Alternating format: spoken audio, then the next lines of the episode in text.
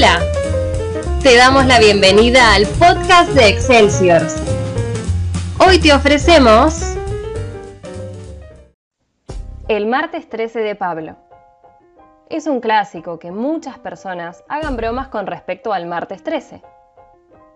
Aunque otras se lo toman más en serio y respetan a rajatabla el viejo consejo que nos dice no te cases ni te embarques. Pablo no es esa clase de persona.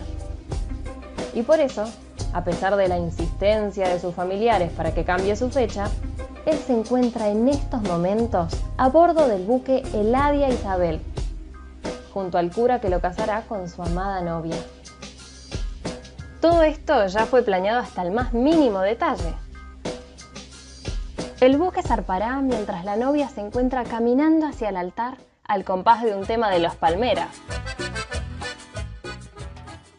para finalmente dar el esperado sí quiero.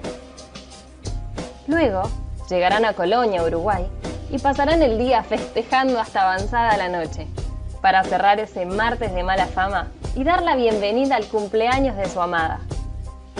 Y así con él comenzarán a disfrutar de su luna de miel de la manera más romántica de todas cenando juntos bajo la luz de las estrellas, las cuales serán testigos de su amor infinito.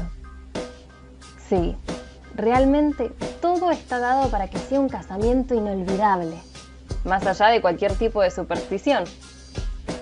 Aunque a Pablo se le escapó un pequeño detalle.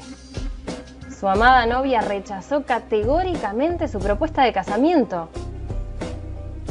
Claro, ustedes se preguntarán, ¿Cómo fue que Pablo no se percató de ese inconveniente? Bueno, pues, porque nunca escucha a nadie. Y esto no tiene que ver con algún problema de audición o atención, simplemente no le importa lo que dice el otro.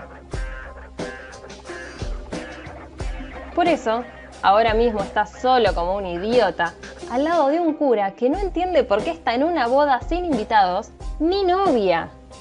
Por favor, no malgasten su tiempo en tratar de avisarle. Seguramente será completamente en vano.